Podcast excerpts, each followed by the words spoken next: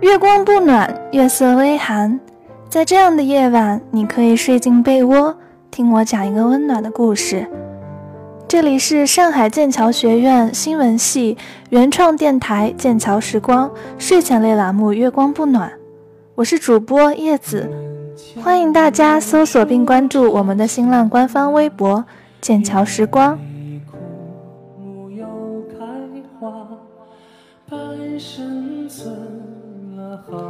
正在收听节目的陌生人，在你们的心中，你们的爸爸是什么样的形象呢？是高大威武、无所不能，还是幽默风趣？今天给大家分享一篇来自姬潇的文章《我的爸爸》。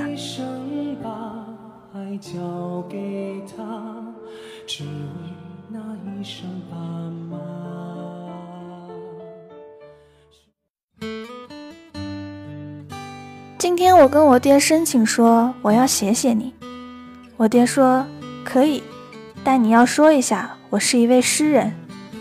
就由这里说起吧。对我爹是位诗人。早年间我翻箱倒柜时，在一本破旧诗刊上读过他写的诗，题目叫《反方向》。你向我走来，时间却向反方向溜去。这是我们三的相遇，从此各奔东西。我问我爹：“你这写的是什么？”他说：“不知道。”我说：“你能不能拿出点诗人的素养？”他想了想：“这首诗是我在你出生那年写的，意思是本来只想跟你娘享受二人世界，不打算要你，但却意识到父亲的职责。”选择让你来到人间，然而要了你之后才发现，真的很浪费时间。回头看看，既没有二人世界，更没有父子情深，什么都没落下。这是两难的抉择，是一种人生悔悟。你还是别说了。我爹从小对我的教育方式奇诡，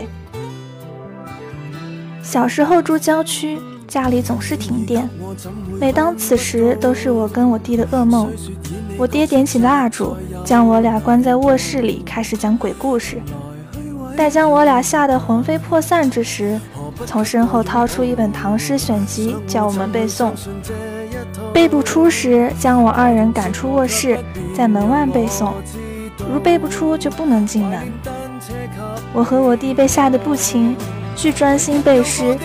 走向那黑漆漆的门外时，犹如临上法场。不过几十秒的功夫，却仿佛恶鬼身在身后。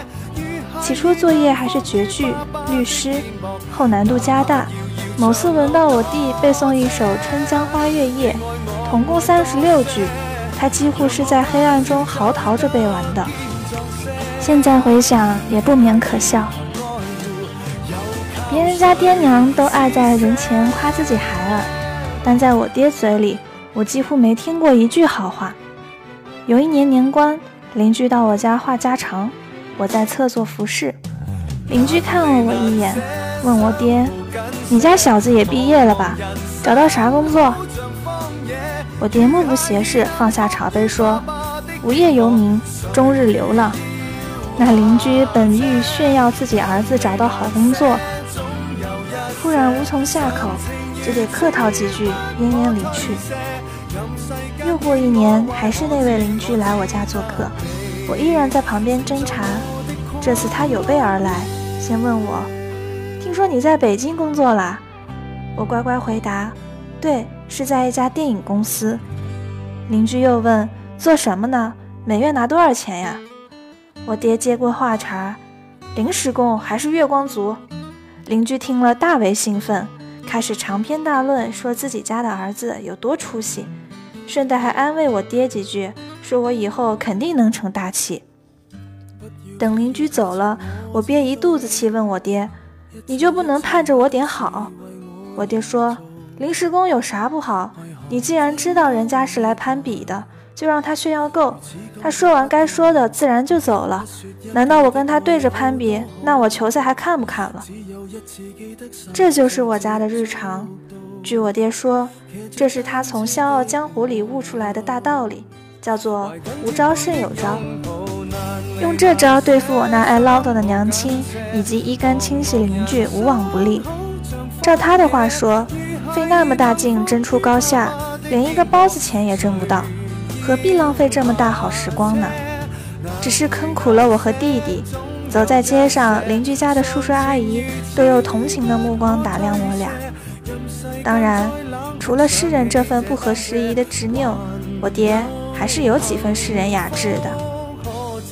在我年幼时，我爹经常会和三五好友上山打猎。犹记得当时一众人在山间盘桓了一个上午，一只麻雀也没打到，倒是采了许多白蘑菇。又行几里路，我双脚又肿又痛，赖在地上不愿前行。我爹说前方有个大湖可以游泳，哄得我又站起身来，满心想着那个湖。但又走了好远，仍然听不见半点水声。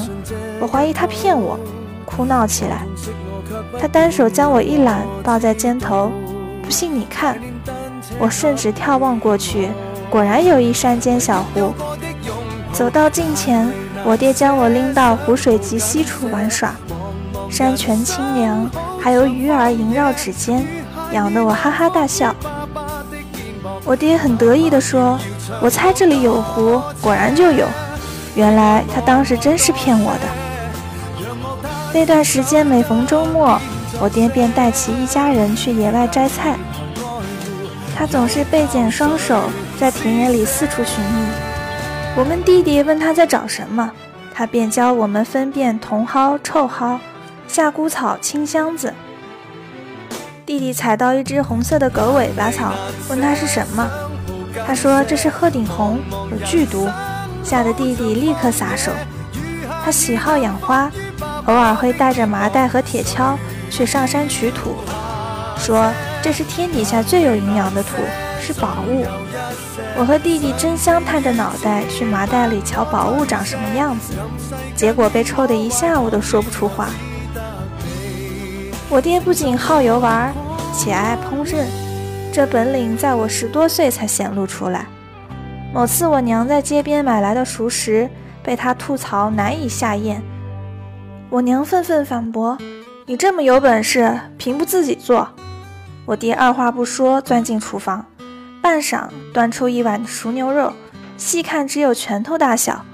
端上桌时，肉色微红，憋着热气。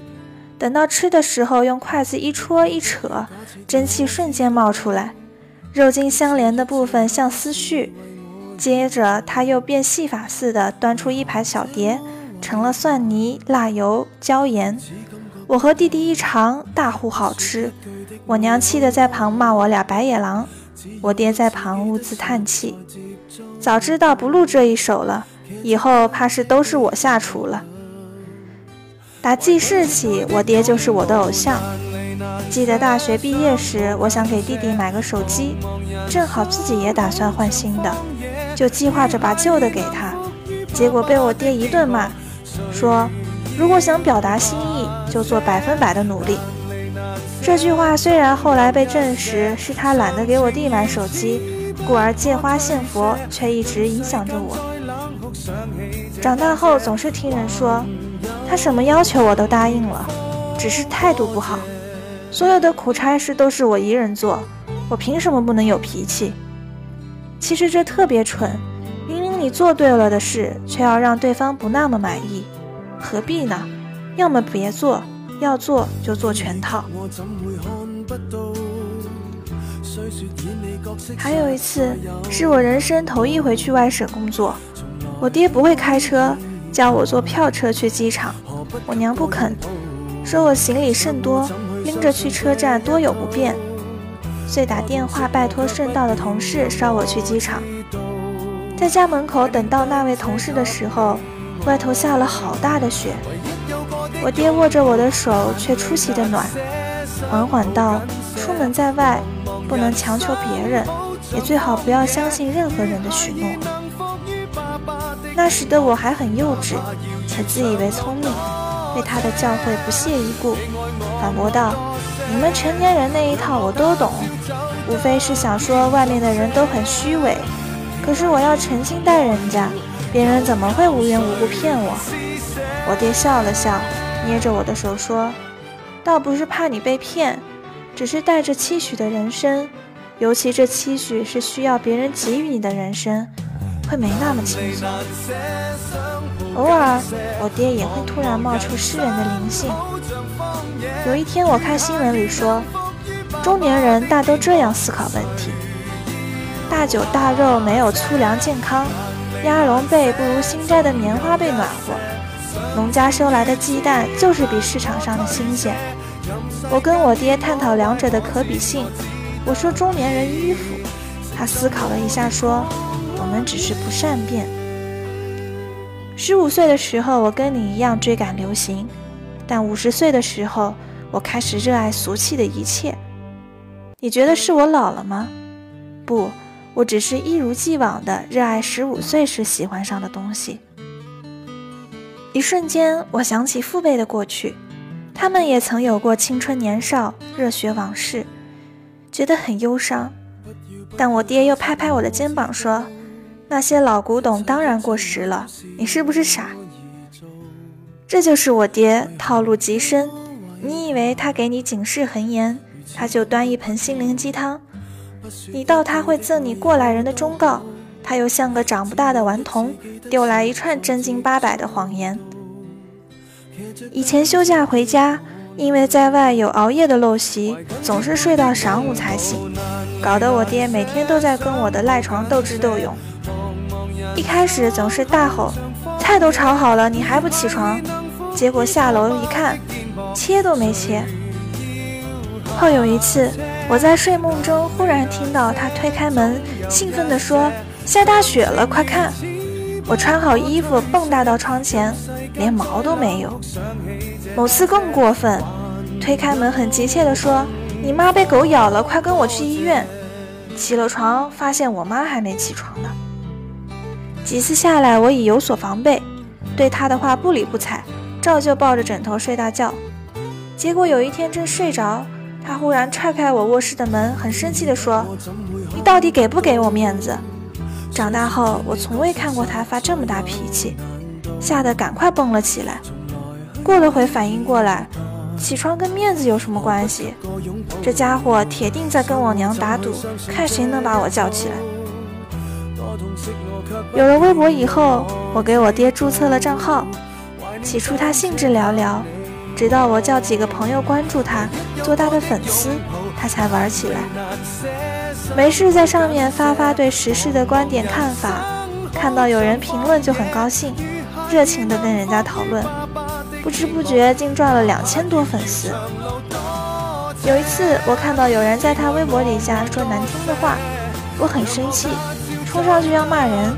我爹说：“你别生气。”我们要允许有人和你观点相左，哪怕是用刻薄的方式。我说是啊，你当然可以允许有人和你观点相左，但我不能容忍有人对我爹刻薄，这是两回事。对伤害自己爱的人的人失去理智，在我看来是最大的理智。我爹不说话，过了一会儿把那条微博删了。我问他干嘛删微博，我还没骂够呢。我爹切了一声：“你感动我一个就行了，还想感动谁呀？”都说人越长大就越容易感伤，这在我爹身上却很难实现。他总是将自己捯饬得像年轻人，牙齿发黄就去洗牙，白发刚生就去染黑，以至于我从来不觉得我跟我爹是两代人。我玩的游戏他也玩，我看的电影他也看。会跟我的朋友一起聊股票，也会在酒席上，他那些同事推杯问盏时，冲我无奈的一笑。他让我觉得一个人的年纪与肉身并无关系，在乎于他的表情、他的习惯、他所相处的人群。我在外工作多年，回家频次渐少，原先仅春节回去一次，今日一算，已经两年没有回家了。有一天半夜，广州刮台风，吹得窗户哐当作响。发短信问我爹家里有没有下暴雨的事儿，结果他竟然醒着，还回了我个电话，说一个人坐在电视前看台风直播，又说台风可能是索马里海盗和基地组织共同研究的天气武器，在搞破坏。那一瞬间，很想回到小时候，剥橘烹茶，听他扯天扯地。今天的节目到这里就播讲完了，晚安，好梦。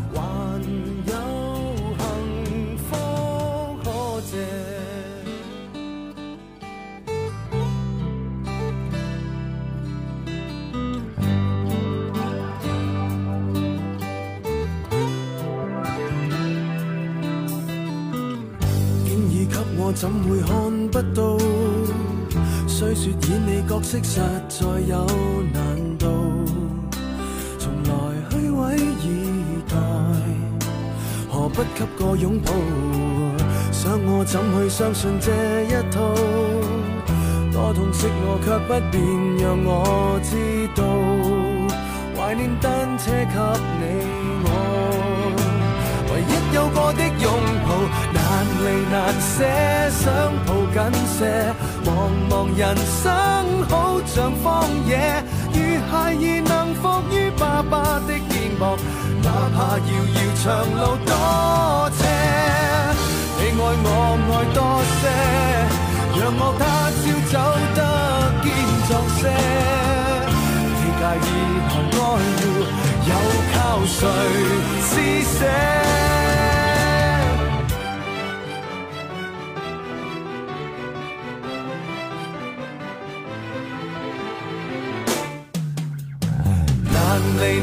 这，想抱紧些。